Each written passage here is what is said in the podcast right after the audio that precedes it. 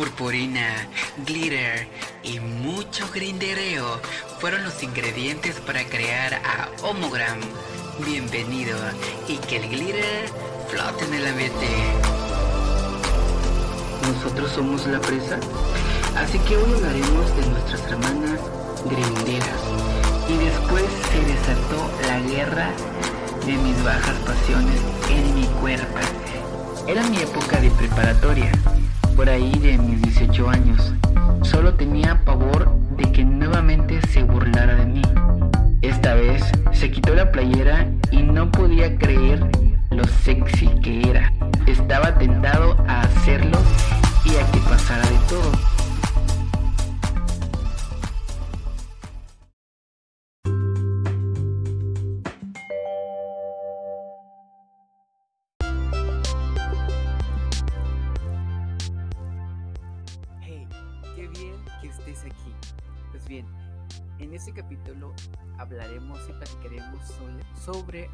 LGBT-fobia. ¿Qué es? Pues quédate a saberlo. También les platicaré sobre que México o en México se emite la primera acta de nacimiento con marcador de género no binario. También vamos a hablar sobre una mujer que se ha curado del VIH y este es un paso muy importante para la medicina y para todos. También les platicaré sobre América Chávez, la nueva superheroína queer de Marvel. También les voy a contar, platicar sobre un activista desaparecido. Y también las recomendaciones de películas con temática LGBT para esta semana. Quédate aquí, escúchame, es... ya me enredé. ya saben que esto me pasa muy a menudo, pero comencemos.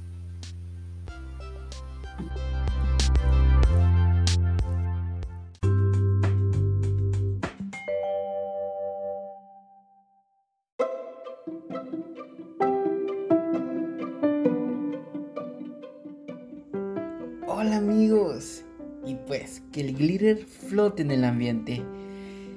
Qué bueno que estén aquí de nuevo. Muchas gracias por estar aquí escuchando otro episodio más y, agradeciéndoles como siempre los mensajes de apoyo, los regaños también, porque sí hay regaños. este, siempre tratando de no este, ofender a los demás, pero siempre hay algo eh, que termina ofendiendo a, algunas personas. Entonces, mil disculpas, nunca está, nunca está en mi intención este, hacer este tipo de cosas. Pero bueno, este, volviendo al programa de hoy, el episodio de hoy, hoy toca hablar amigos sobre, sobre de qué vamos a hablar, sobre de qué quieren que hablemos. Algo sexy, algo cachondo o más información. pues bien, hoy vamos a hablar de los conceptos de la LGBT fobia o la fobia a la diversidad sexual. ¿Qué? Sí, hermanos, hermanes, hermanas, sí.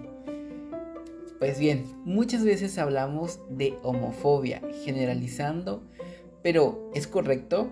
¿Lo, está, ¿Lo estoy pronunciando bien? Pues hoy voy a platicarles sobre homofobia, lesbofobia, bifobia y transfobia, porque no es lo mismo. Pudiera parecerse hermanas, pero no, no es lo mismo. Así que, pues bien, la homofobia no aplica para todos, dependiendo de la situación. Por ejemplo, cuando hablamos de homofobia nos referimos a las situaciones que viven las personas que sufren discriminación por su orientación sexual. La transfobia afecta a las personas que sufren discriminación por su identidad, es decir, por ser personas transexuales, hermana. Así que, pues, sí, notamos la diferencia, ¿no? No, no es lo mismo.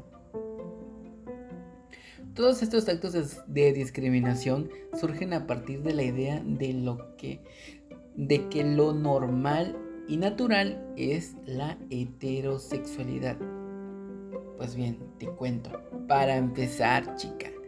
Chica, chica. Para empezar, las personas no deben ser violentadas por su orientación sexual o identidad de género. Y es importante comprender que todas las personas que pertenecen a la diversidad sexual son merecedoras de respeto, sin importar su orientación e identidad de género.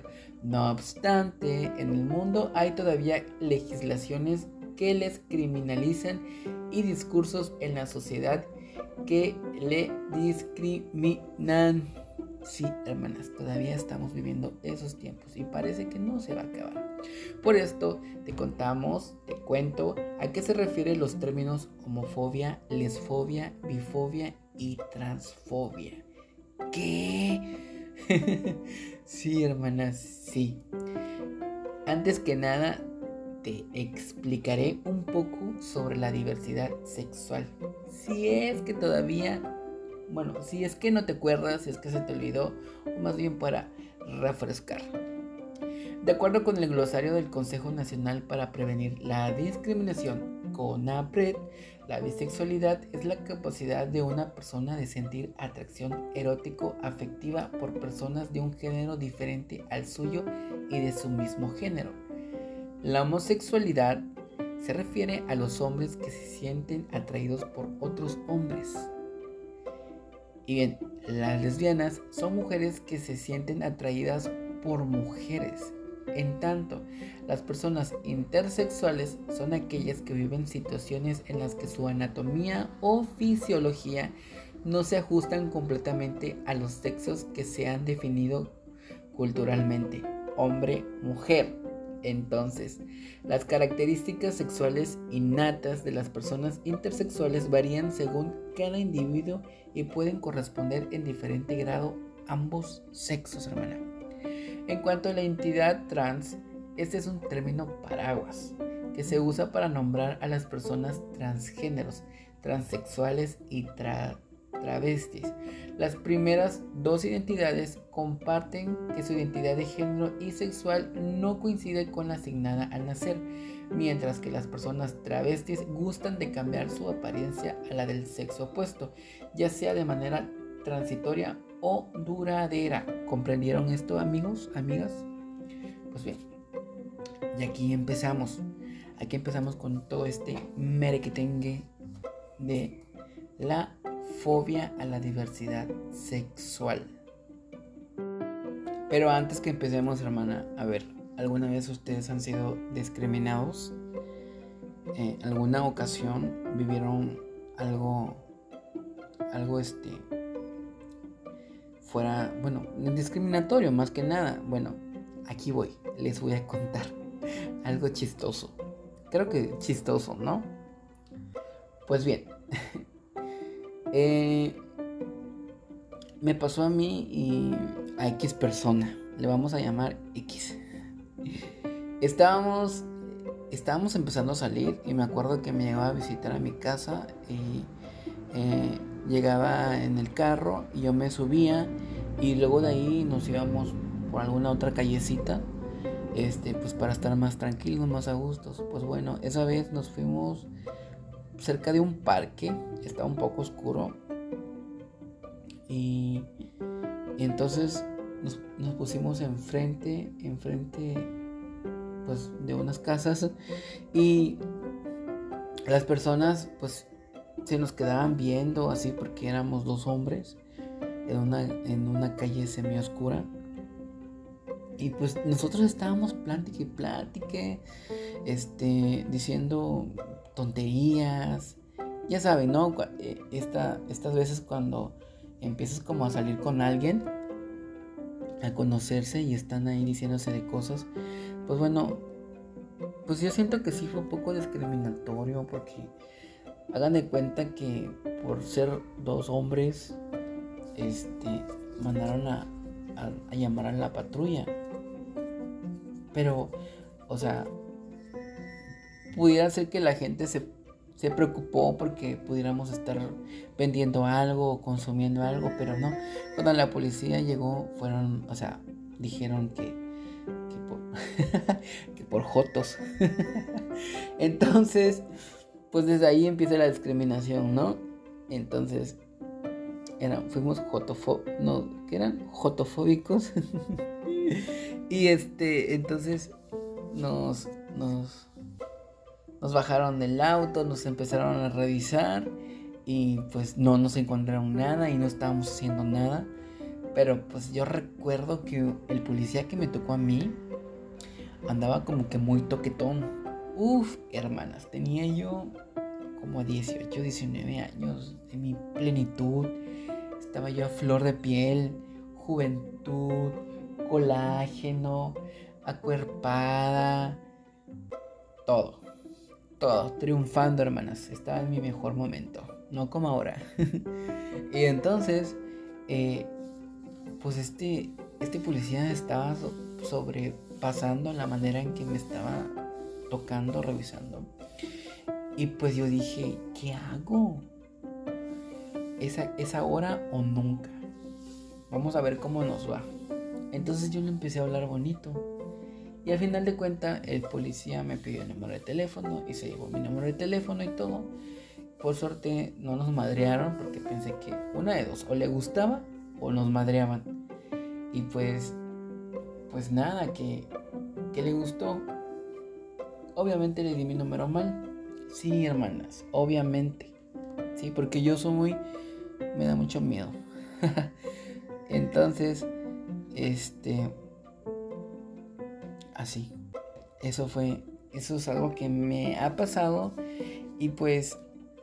Me gustaría que ustedes también participaran en el programa y, por ejemplo, en esta vez que estamos hablando de, de, de homofobias, transfobias, bifobia, lesbifobia. Este, me gustaría que ustedes participaran también y, si pueden, mándenos sus audios, ¿por qué no? Y luego los pasamos aquí en el programa. Estaría padre, ¿no? ¿No creen? Pues bueno, entonces continuamos con todo esto de la fobia a la diversidad sexual.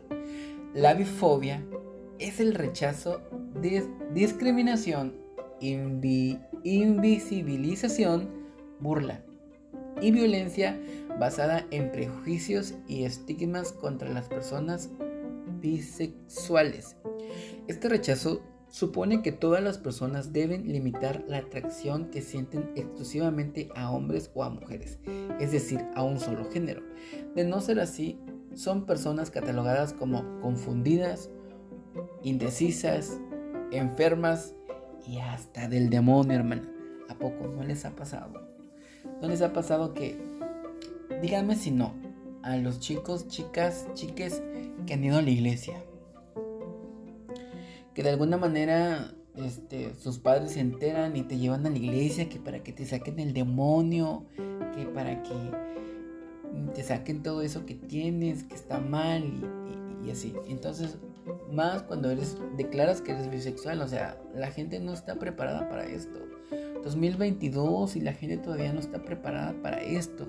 No puede ser.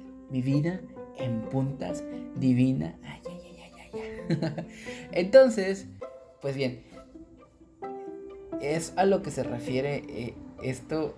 Es, ya me estoy perdiendo ya, ya. Aquí estoy, aquí estoy. A la bifobia es el miedo, el rechazo, porque sí, es miedo también. Cuando hay algo nuevo que no comprendemos, a veces tenemos miedo. Y creo que las personas, algunas personas tienen miedo a ese tipo de situaciones.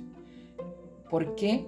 Porque pudiera ser que a veces también ellos pudieran, sienten lo mismo y tienen miedo de que, que de repente todo mundo se declare y ellos piensan que están mal y por eso mismo, por eso mismo les genera un, un miedo.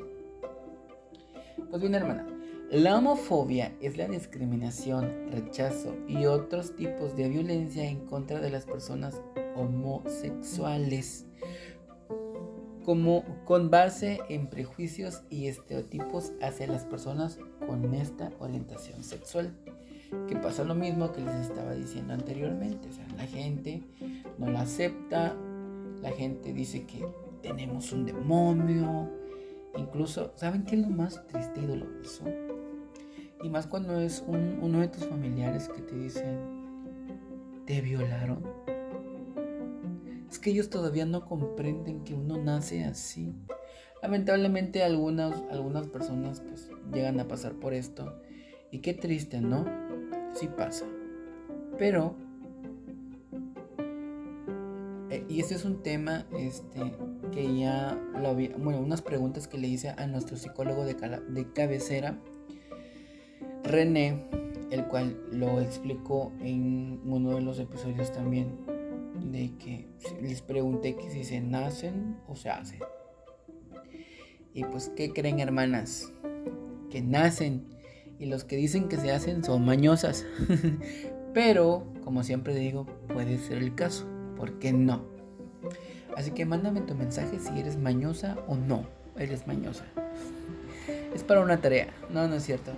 Pues bien, hermanas, continuamos con la intersexfobia. Es también la invisibilización y violencia en contra de las personas de esta comunidad, bajo la idea de que sus características sexuales diversas transgenden el binarismo sobre cómo deben ser los cuerpos de hombres y las y mujeres.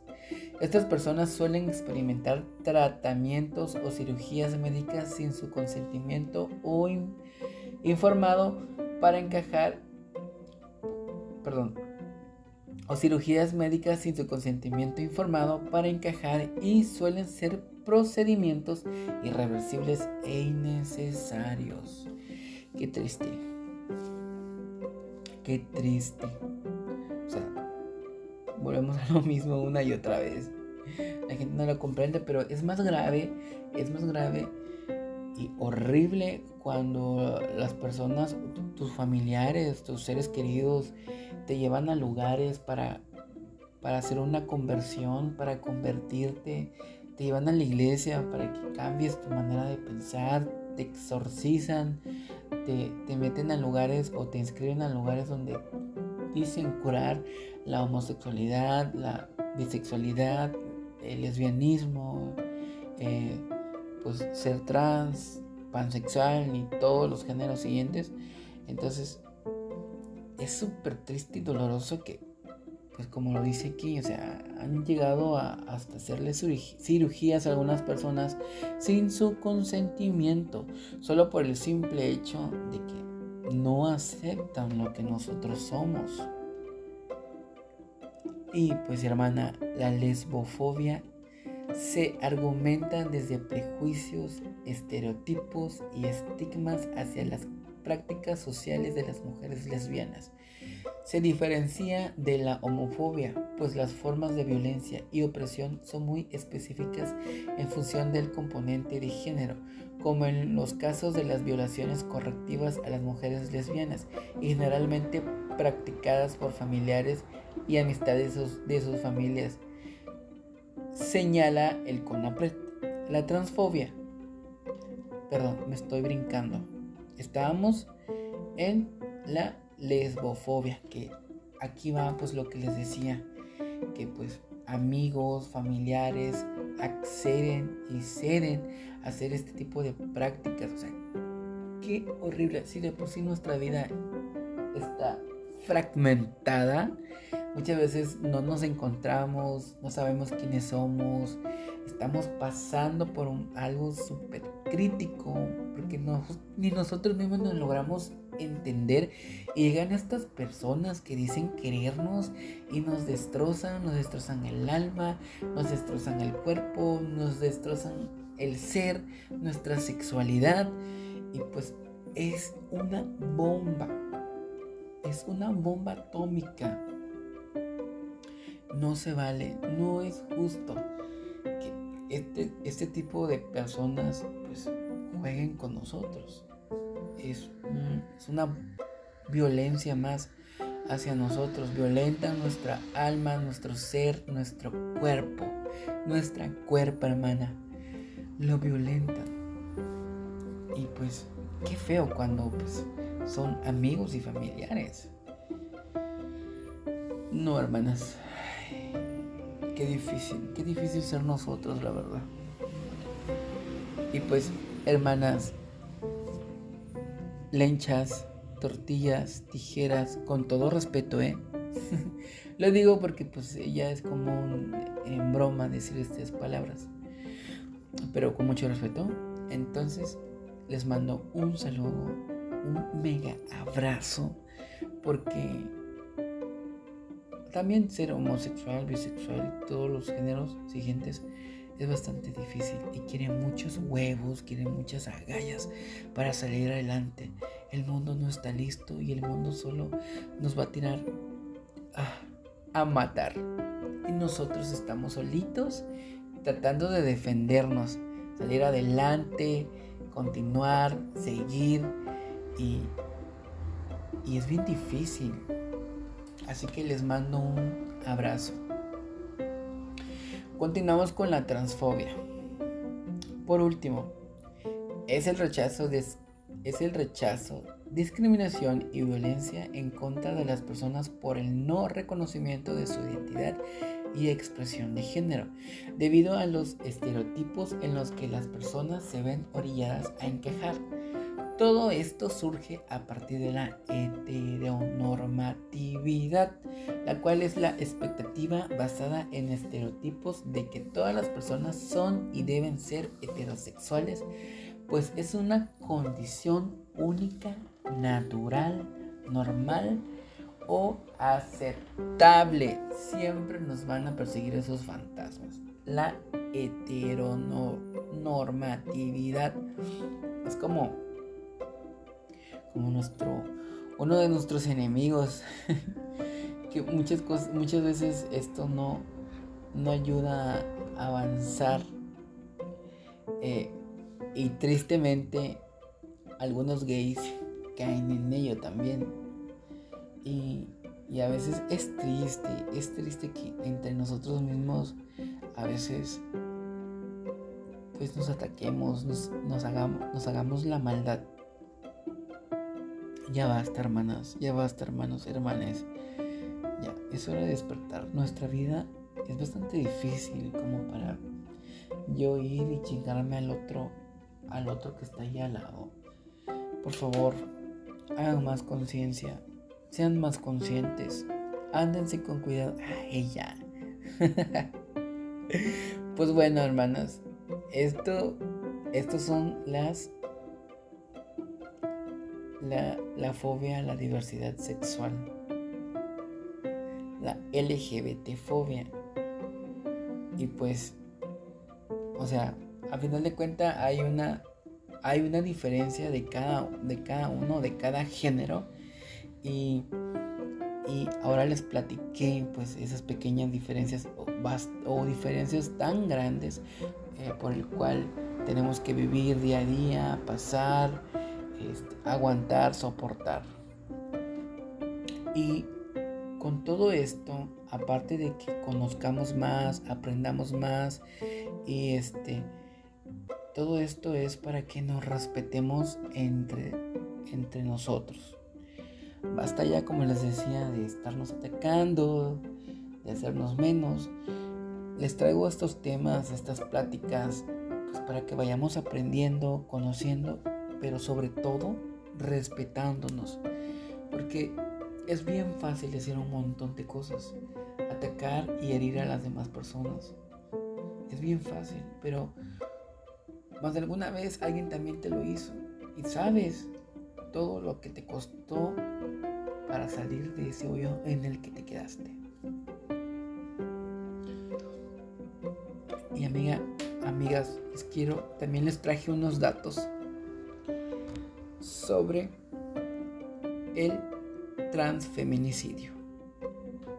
Pues bien, México continúa colocándose como el segundo país a nivel internacional en reportar el mayor número de asesinatos contra personas trans. Esto se los cuento porque viene también de la mano sobre la transfobia.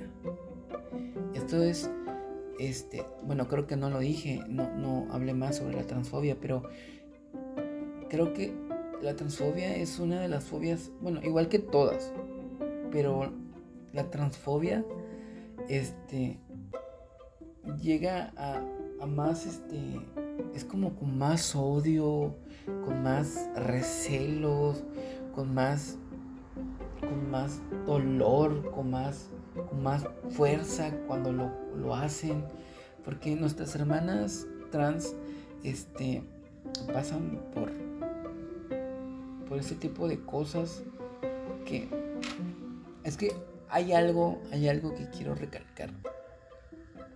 Todos somos, bueno, todos somos de la comunidad LGBT, ¿no?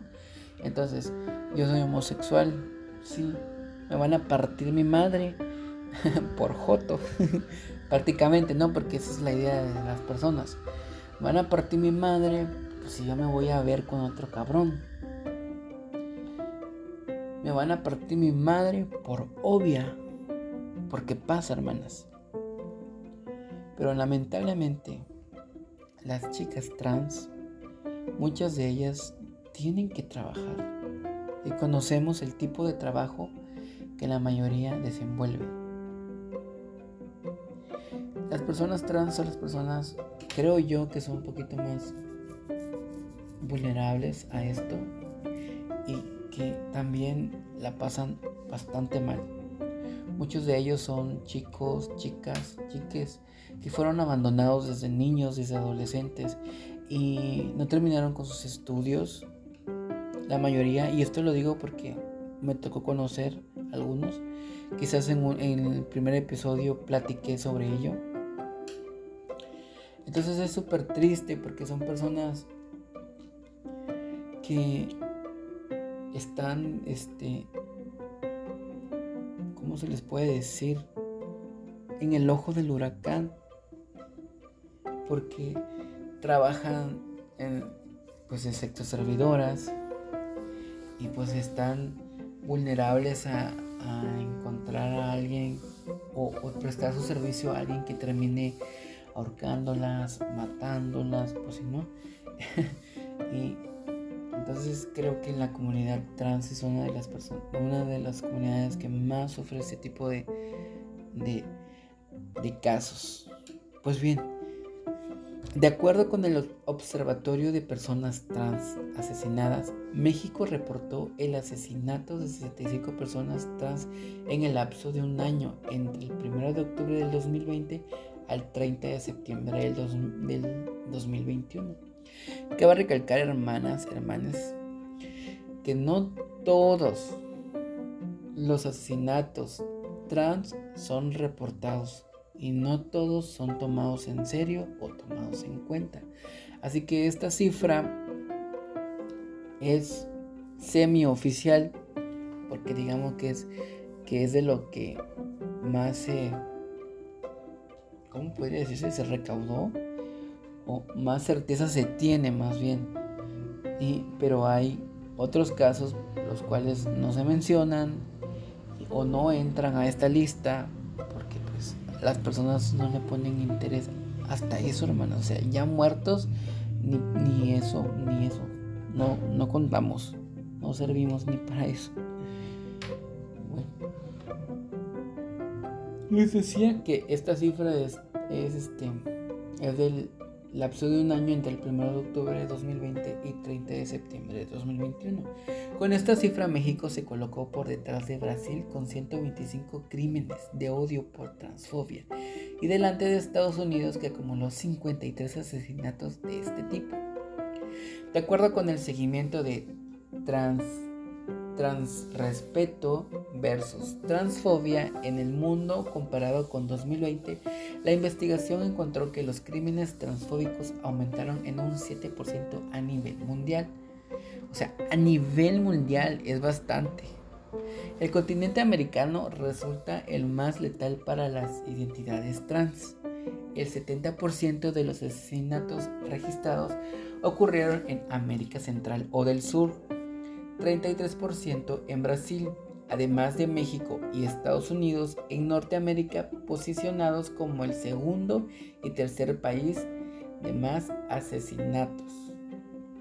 En el caso de México la cifra aumentó en 8 casos, ya que en 2020 se registraron 57 asesinatos trans.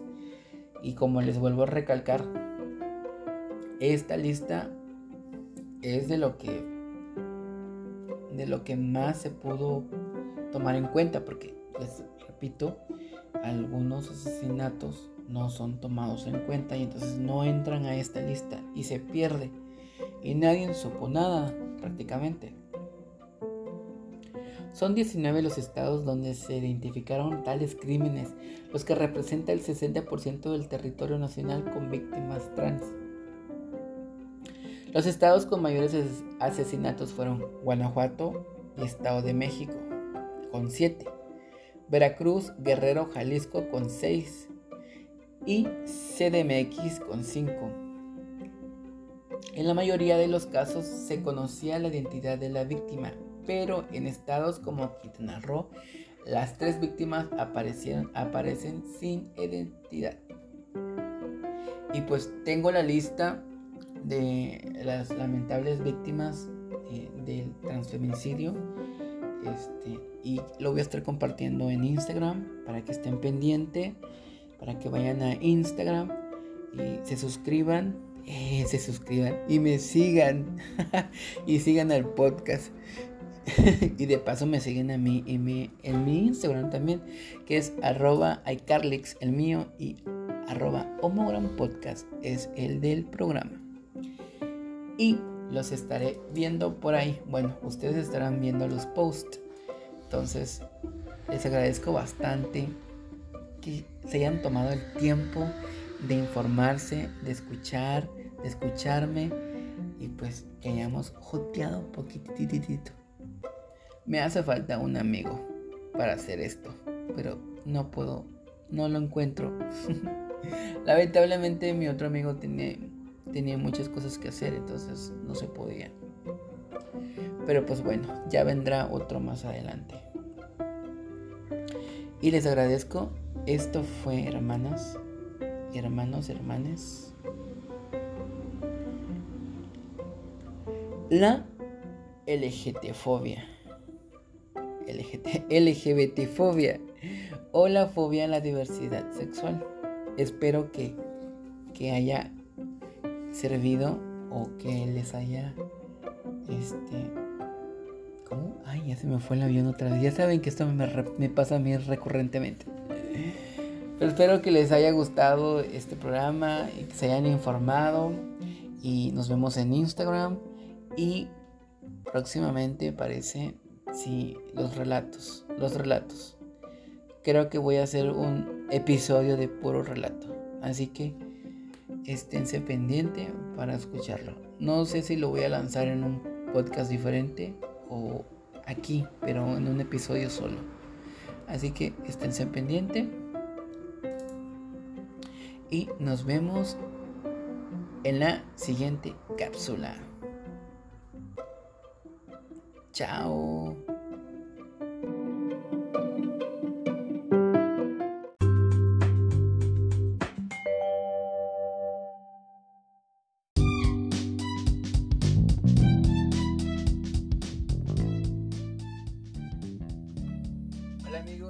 Estamos de vuelta ya en la cápsula de las noticias.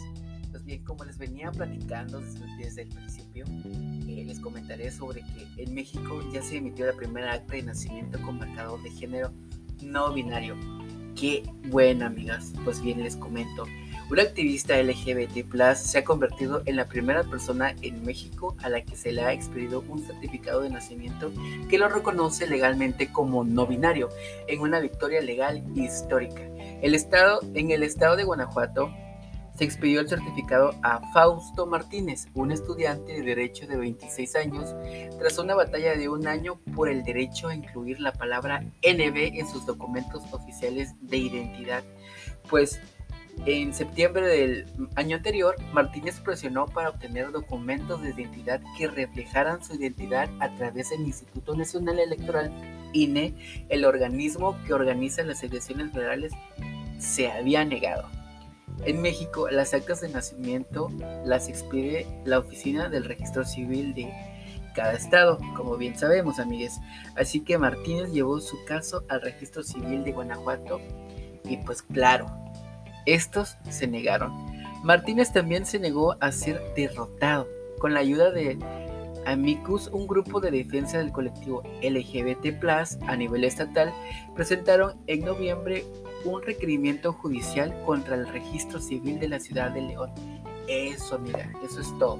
Y el 11 de febrero, Martínez ganó finalmente su juicio de amparo, el proceso de apelación constitucional de México, lo que significa que a los ojos de la ley son legalmente no binarios son legalmente no binarios en los que, según los activistas, es una primicia para la nación.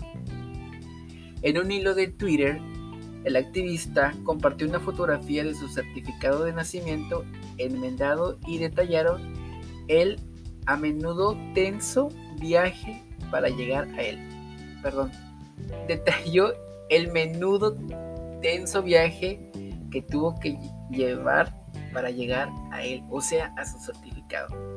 Y cito, siempre he dicho que lo que se nombra no existe.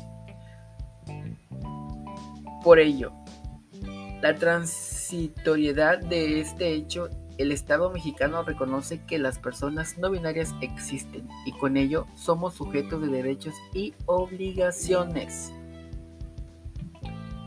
Y dice también, les comparto que el pasado 11 de febrero recibí mi acta de nacimiento NB, o sea, no binario, y les cuento un poco del proceso. Esto fue lo que tuiteó Fausto Martínez, por si lo quieren seguir es arroba Fausto Glow. Eh, este fue el, eh, tweet que lanzó al mundo. Y pues bien, en un principio el INE se negó a modificar el marcador de sexo de Martínez a no binario porque ni el acta de nacimiento ni su clave única de registro de población CURP, un código que ya sabemos que es el código de identificación único que se otorga a los residentes aquí en México. Por ello, así que por ello Martínez buscó rápidamente la ayuda de Juan Pablo Delgado, director ejecutivo de Amicus, que le ayudó a redactar un recurso de apelación hasta la sentencia del juzgado del distrito número 4 de León pero gracias a la sentencia, del tribunal, esto significa que la CURP, el número de identificación fiscal y las claves de seguridad social de Martínez también pueden cambiar. Pues muy bien, o sea, muy buena, una gran noticia. Y pues bien, es un logro colectivo de las personas no binarias en México que se reconozcan legalmente nuestra existencia con todo lo que ello implica, convirtiéndonos en una identidad legal con derechos y obligaciones, dijo Martínez a la agencia mexicana de noticias F. Aunque Amicus celebró la decisión del juez en un comunicado en las redes sociales, el grupo subrayó que es la excepción no la regla. los activistas advirtieron a otros mexicanos no binarios que el camino hacia el marcador NB de Martínez solo estaba pavimentando el agotador al agotador los tribunales perdón que solo tienen jurisdicción en Guanajuato no en otras partes del país esto quiere decir ellos están, esta lucha se hizo en Guanajuato y pues ah, por lo pronto esto se está llevando en Guanajuato y pues lamentablemente cada quien va a tener que hacer su luchita en cada estado, pero pues por lo menos ya hay una ya se encontró la manera de que se pueda llegar a él a, cambiar la, el acta eh, y pues poco a poco esto es un parteaguas amigos más de la mitad de los 32 estados de México han aprobado leyes que permiten a las personas trans cambiar su género en los documentos oficiales como pasaportes y permisos de, conducir. En 2019, el máximo tribunal de México dictaminó que las personas trans que deben recibir un acta de nacimiento actualizada tras su cirugía de, de afirmación de género la Corte Suprema intervino después de que funcionarios estatales negaran la transición legal a una persona trans. Sin embargo, para muchos mexicanos trans y no binarios, estos cambios en la ley son un frío consuelo, dado que la intolerancia y los crímenes de odio siguen siendo una dura realidad en sus vidas. En México es desde hace años el segundo más país mortífero del mundo para las personas trans, según los grupos de seguimiento de la violencia transfóbica. Pues una gran noticia que también trae una mala noticia, porque esto se logró en Guanajuato y pues lamentablemente no, no, no es para todo el país, pero por lo menos ya se abrió la brecha, eh, se abrió el camino para que poco a poco los demás involucrados o las demás personas nominarias intenten en sus propios estados este tipo de, pues, el cambio, que pues es importante, es muy importante sentirnos y, de, y, como, ¿cómo puedo decirle? Sentirnos identificados como lo que somos, como lo que sentimos, como lo que realmente somos, que más, que más mejor que con un documento oficial. Quizás algunas personas no lo entenderán, pero no sé, es como nosotros que luchamos por nuestros derechos LGBT, nadie más nos va a entender más que nosotros. lo mismo es muy importante para las personas que su género no, no corresponde a la que está en el documento oficial. Así que, hermanas, no juzguen, ah, más bien cedan y apoyen a, a nuestras hermanas y hermanos este, no binarios y también pues a nuestros hermanos, hermanos trans también. Continuando con las noticias, les platicaba sobre que, que una mujer fue, bueno, una mujer se curó del VIH y pues al parecer el, el trasplante de células madre pudo haber curado a esta mujer. Los resultados observados en el organismo de la mujer identificada como paciente de Nueva York sugirieron que un trasplante de, células madres podría ser el, avance científico que cura el VIH. Esta noticia fue dada a conocer por The New Times el 15 de febrero del 2022. El hallazgo fue compartido por especialistas del New York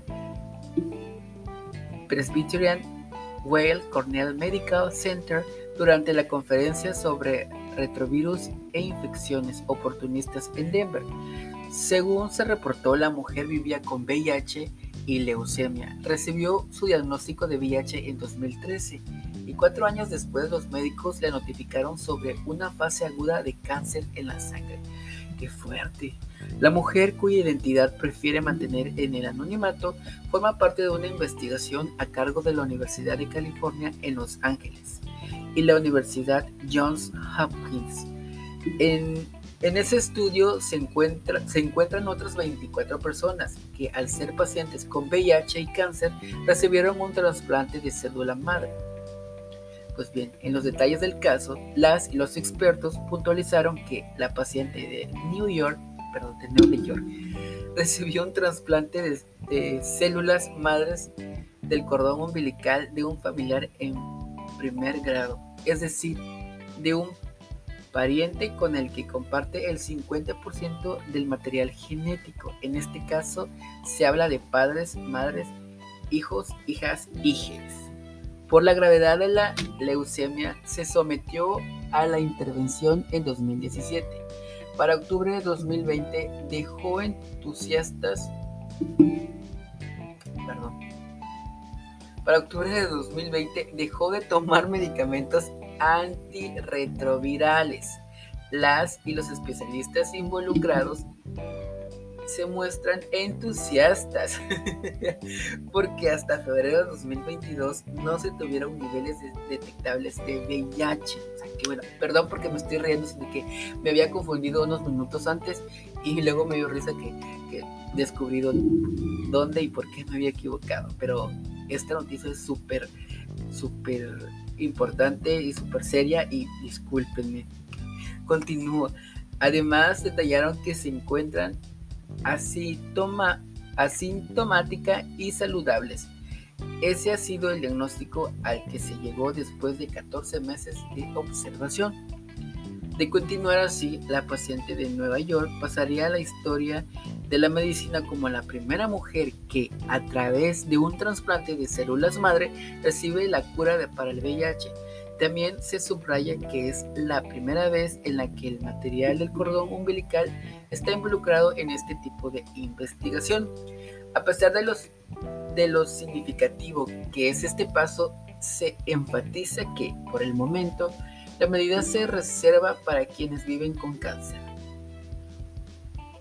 Pues bien, hermanas, hermanos, hermanes, pues una gran noticia, ¿no? Qué bueno que la ciencia está avanzando y qué lamentable aquellos seres, amigos, familiares que ya se nos adelantaron, que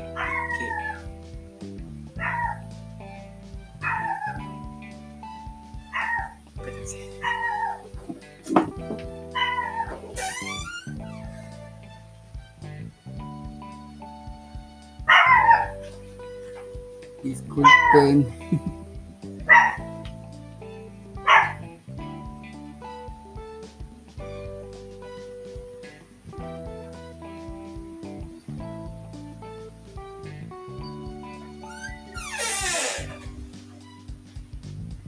Fallas técnicas. No voy a poder editar esto porque tengo el tiempo encima. Fallas técnicas. Discúlpenme. Suele pasar, ¿no? Supongo. pues retomando el programa, eh, pues como les decía, es una buena noticia y pues a pesar de que todavía está como en, fases de prueba, eh, pues da mucha esperanza. También el medicamento para el VIH ha mejorado, ha evolucionado bastante y pues también existen otras opciones como el PrEP eh, para evitar contraer esta enfermedad. Eh, igual si están interesados, eh, hay un capítulo que se llama las más precavidas parece. y este, pues por si les interesa saber qué es el PrEP.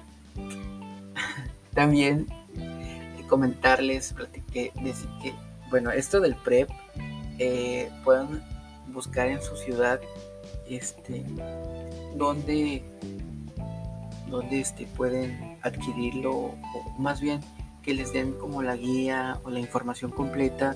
Igual pueden escuchar el programa, eh, el episodio del PREP, eh, pero pues en cada ciudad es diferente a donde tienen que acudir. Aquí en mi ciudad, este, una mano amiga con la lucha contra el cáncer pueden acercarse a ellos.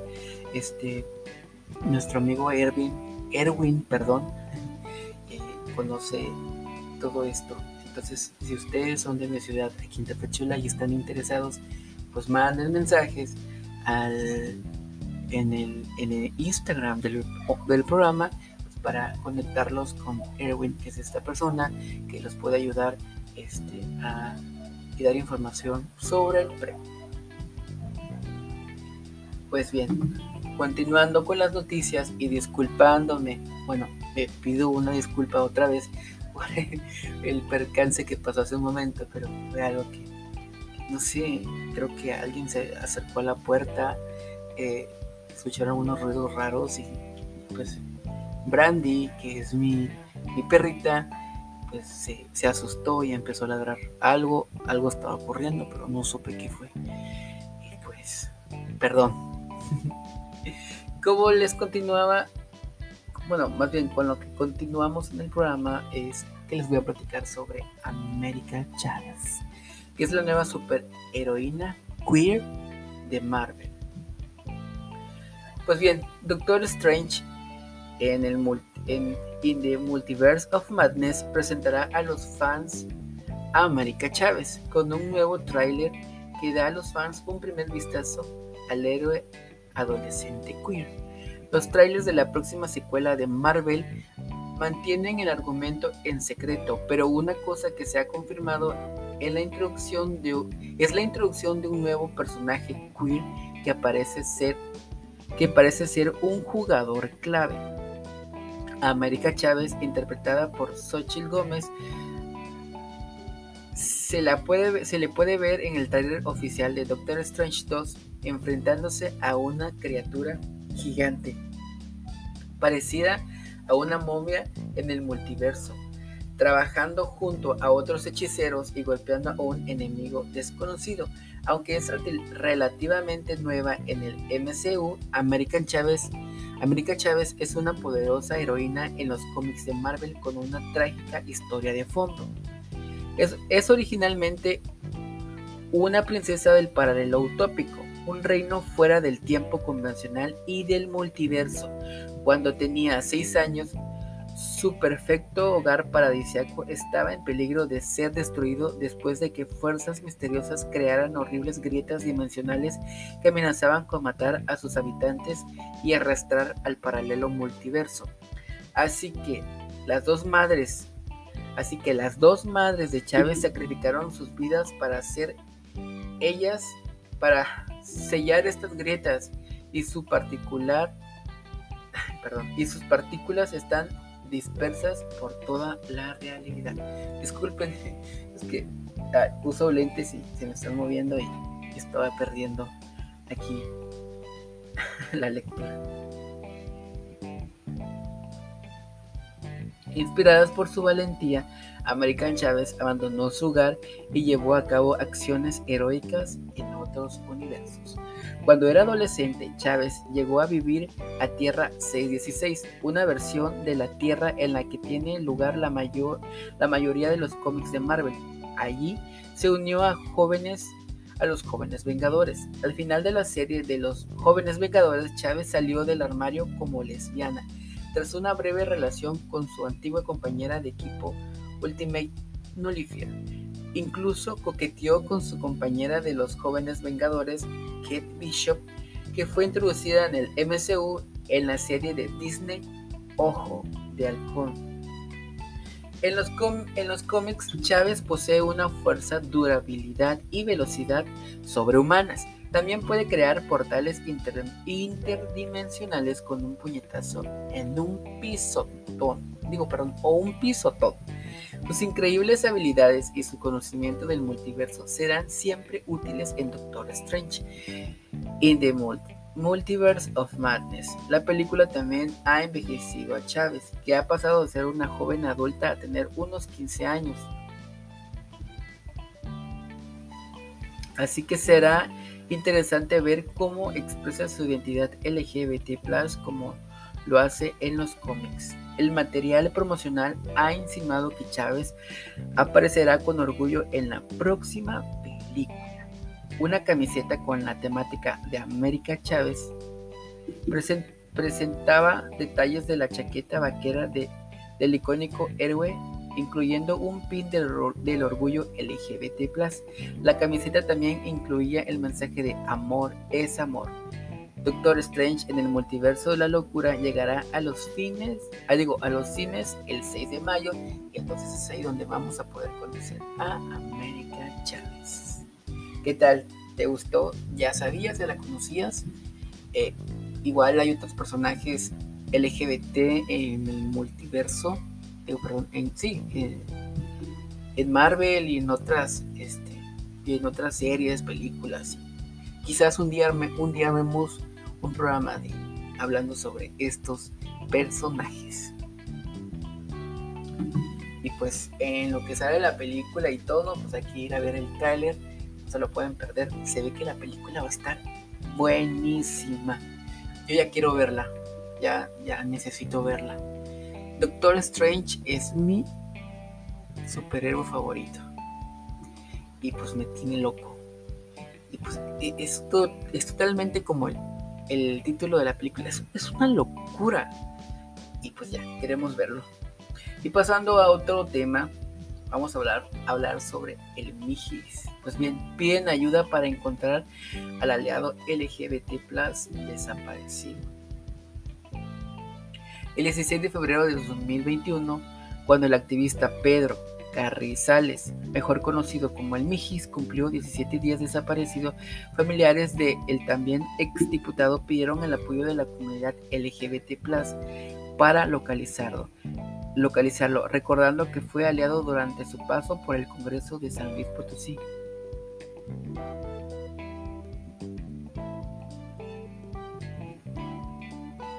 Perdón, dije 16 de febrero del 2021. es 2022. Y la familia del Mijis, activista que se encuentra desaparecido desde el 31 de enero de 2022, pidió el apoyo de la comunidad LGBT, de quien es aliado para encontrarlo. no sé qué me está pasando, estoy viendo los números mal. El llamado de los familiares hacia la comunidad LGBT se suma a otras conmovedoras y desesperadas estrategias para localizar a quien en efecto fue pieza clave para la aprobación del matrimonio igualitario en la identidad potosina. El hombre que hoy lleva casi 20 días desaparecido, luchó junto a la comunidad LGBT en San Luis Potosí para que se aprobara el matrimonio igualitario. Publicó la familia del Mijis en su cuenta de Twitter la publicación, perdón, una publicación que, que bueno, y cito lo que dice el post. El hombre que hoy lleva, bueno, en aquel entonces 17 días desaparecido, luchó contra la comunidad LGBT en San Luis Potosí para que se aprobara el matrimonio igualitario. Y se logró. Ahora nos necesita. Suplicamos que nos ayuden a encontrarlo. Si alguien tiene información, les aseguramos confidencialidad. Antes de su desaparición, el Mijis se dedicó al activismo a favor de los derechos de grupos vulnerables, siendo una persona que en su momento estuvo privada de la libertad.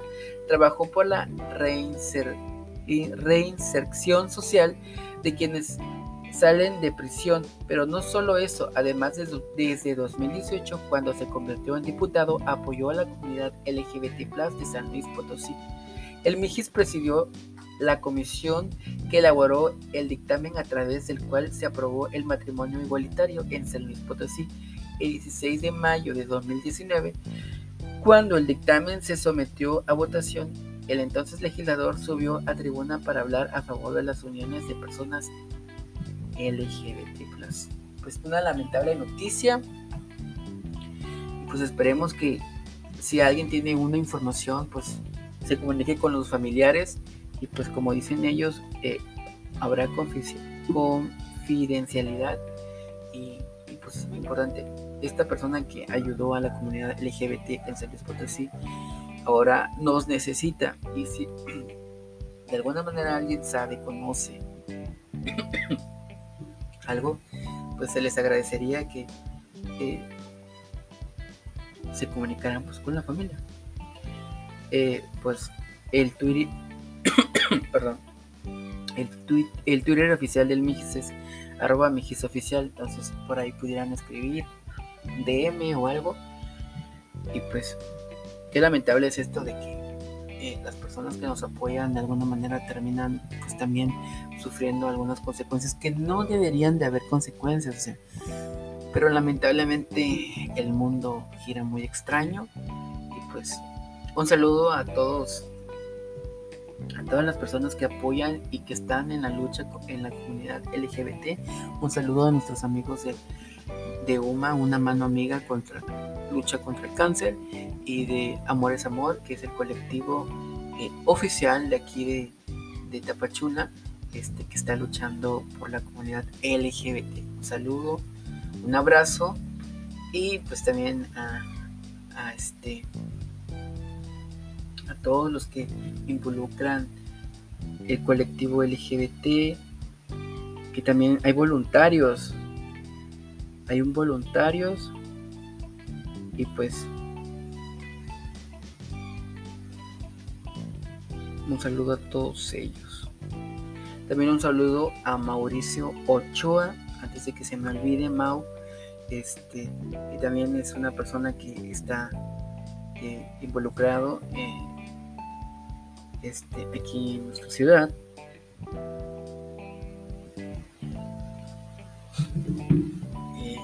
Bien, un saludo a todos y pues continuamos con, las noticias.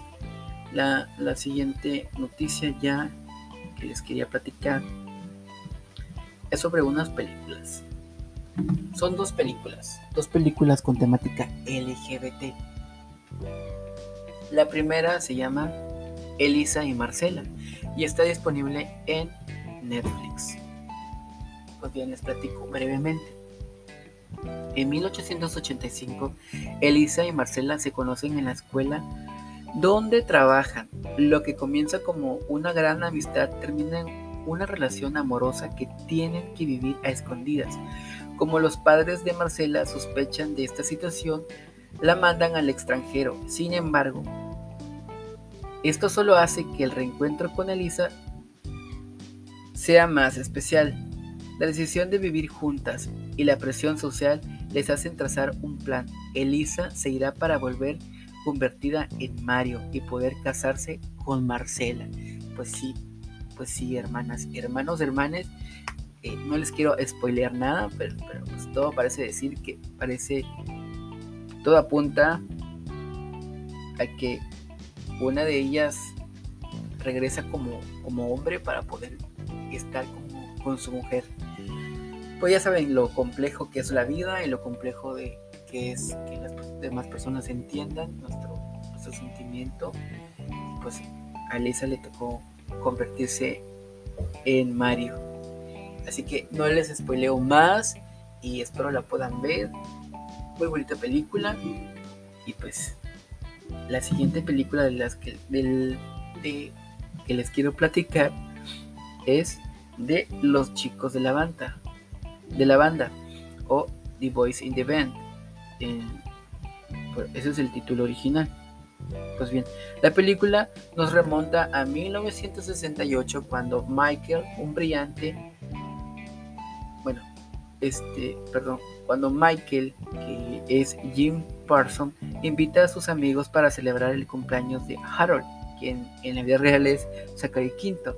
Todos son un grupo de homosexuales que frente a la sociedad han aprendido a esconderlo, pero en la seguridad de la privacidad pueden ser como quieren. Pero Alan, que es Brian Hutchinson, el compañero de universidad de Michael, lo llama por sorpresa para que lo reciba y lo escuche. Está en una crisis. Michael decide evitarlo, invitarlo a la fiesta. Pero le preocupa, le preocupa el que dirán. Cuando conozca a todos sus amigos, Donald, que es el guapo del grupo, y sigue viviendo la vida loca, Emory, el más extravagante de todo el grupo, el que es afeminado sin miedo, pena ni pudor, es Bernard, el nerd, perdón, perdón, Bernard es el nerd que siempre se viste correctamente. Larry, el que no pierde oportunidad con cuánto hombre pasa. Se van a sentir identificadas, hermanas, incluyendo a Donald y Hank, es el más serio de todos, que luce como un hombre tradicional, el hombre divorciado con hijos, pero con un compañero de apartamento homosexual. Pues está divertida, eh, tienen que verla, van a pasar un, rato agradable y pues van a ver algunas carillas por ahí conocidas. Está padre la película. Tómense un tiempecito para, para ver cine, cine LGBT se siente uno bien viendo este tipo de historias, bueno, todas las historias LGBT, porque de alguna manera nos llegamos a conectar con los personajes o nos llegamos a sentirnos identificados y, y pues es bonito, o sea, ver películas que la gente dice normal, pues está padre, pero también está, es bonito ver este ver películas.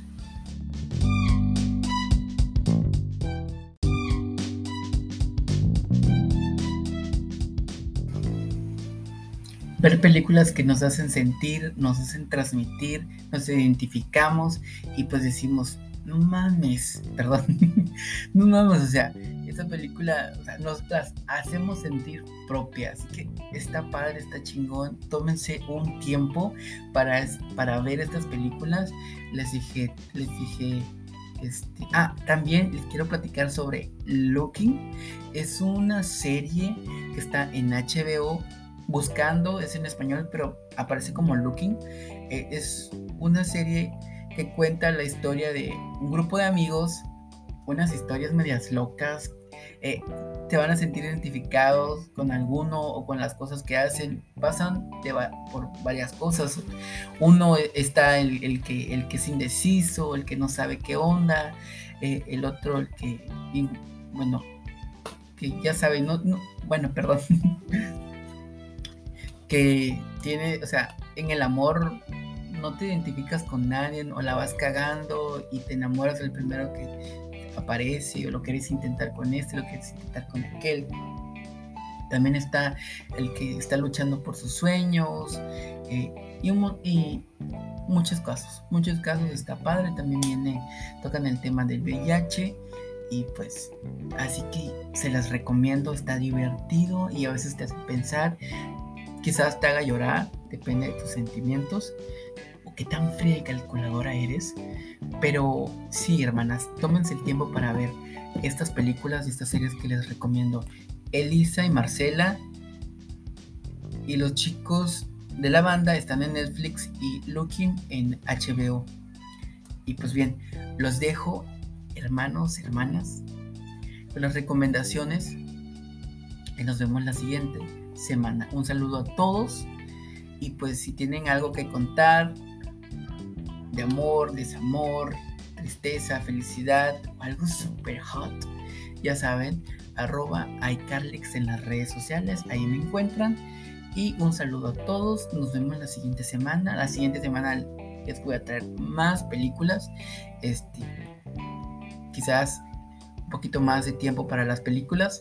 Depende de las noticias, porque ya ven que las noticias, buenas o malas, están del diario. Así que nos vemos la siguiente semana. Gracias por estar aquí y Muchas gracias. No me voy a cansar de, decirlo. Un saludo y abrazo a todos. Nos vemos la siguiente semana. Ah, por cierto, mañana esperen una sorpresa. Sí, mañana. Espérenla. Les tengo algo.